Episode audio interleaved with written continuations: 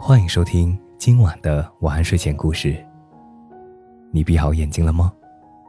今晚的故事是《豌豆公主》。在很久很久以前，有一位住在富裕王国中的王子。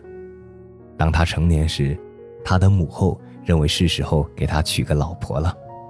但是这个王子并不想随意的找一个女孩结婚。他希望可以找到一位真正的公主来当他的未来妻子，所以他就游历世界各地，寻访各个王国，并和所有的公主会面，但他还是找不到自己满意的对象，因此十分伤心。后来，在一个风雨交加的夜晚，一个全身湿透的年轻女孩来到城堡前，寻求遮风避雨的地方。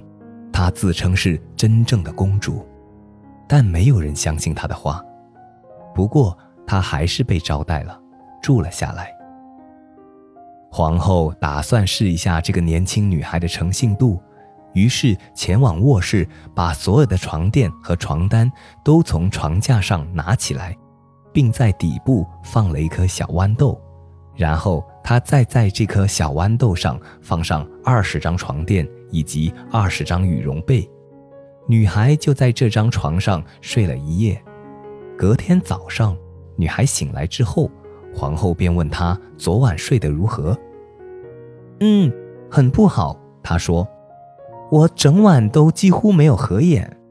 天晓得床底下到底放了什么。我觉得自己躺在一个硬硬的东西上面。我现在全身腰酸背痛，真是太糟了。”皇后于是立刻安排了一场婚礼。因为只有真正的公主才能拥有如此细致的皮肤，有办法感受到四十层床单下藏着一颗小豌豆。最后，王子和公主过着幸福快乐的日子。这个故事告诉我们，公主偷看剧本了。好了，今晚的故事就讲到这里。我是大吉，一个普通话说的还不错的。广东人，晚安，好梦。